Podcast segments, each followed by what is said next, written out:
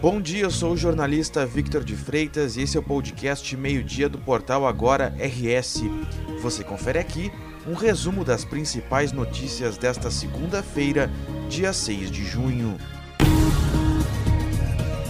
Três pessoas morreram baleadas na madrugada desta segunda-feira em Santa Maria, na região central do Rio Grande do Sul. Segundo a polícia, o caso ocorreu pouco depois da meia-noite.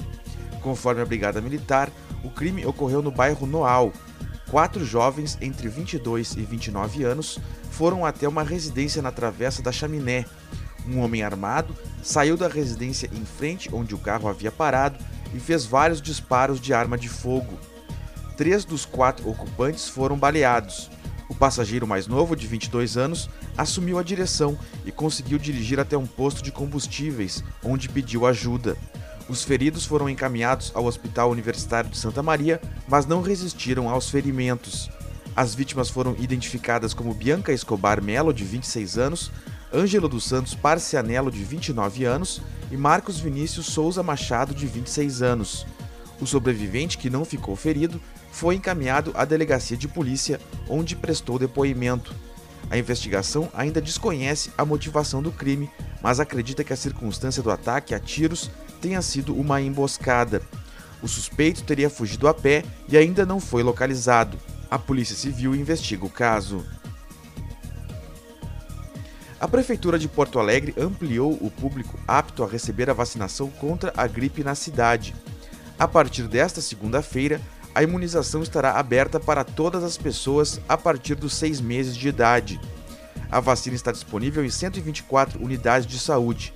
Outra opção é a unidade móvel que estará de segunda a sexta-feira, das 9 horas da manhã às 4 horas da tarde, no Largo Glênio Pérez, no Centro Histórico. A vacina oferecida pelo Sistema Único de Saúde protege contra três cepas do vírus influenza: a H1N1, a H3N2 e B. O imunobiológico garante proteção contra complicações da doença que podem levar a hospitalizações e óbitos. A vacina da gripe pode ser feita de forma concomitante com outras vacinas pela maioria das pessoas. Apenas as crianças em idade para receber a vacina contra a Covid-19 devem respeitar o intervalo mínimo entre as doses das duas vacinas. Quem teve Covid-19 deve aguardar 28 dias a partir do início dos sintomas ou da coleta do teste de Covid-19 para receber a vacina.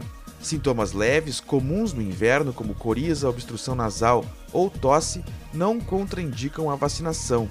Apenas pessoas com febre não têm indicação para serem vacinadas, devendo aguardar a melhora do quadro clínico.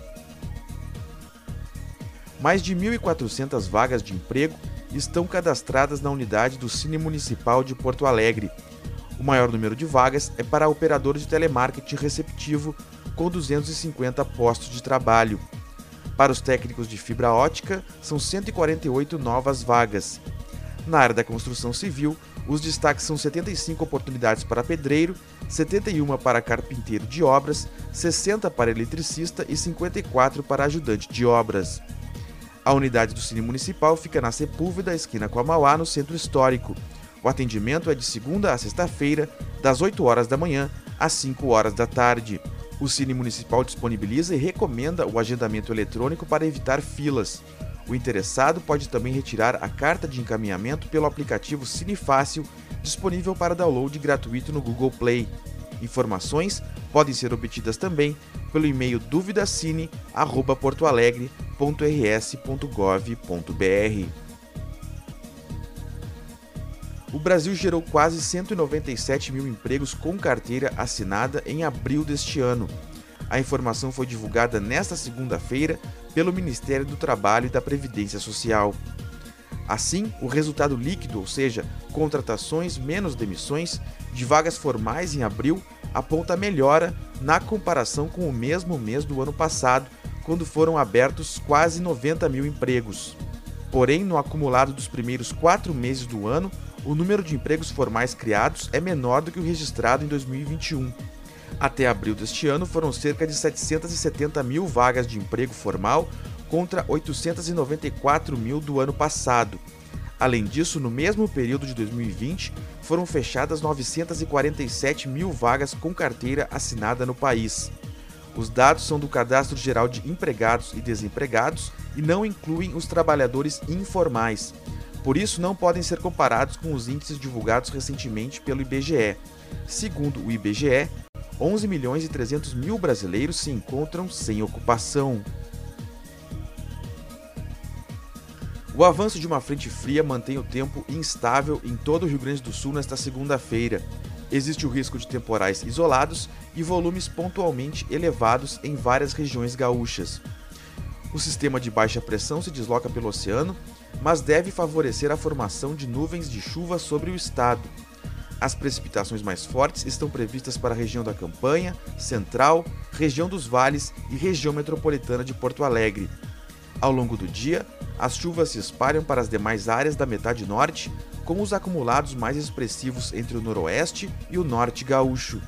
As temperaturas não devem variar muito por causa do tempo instável.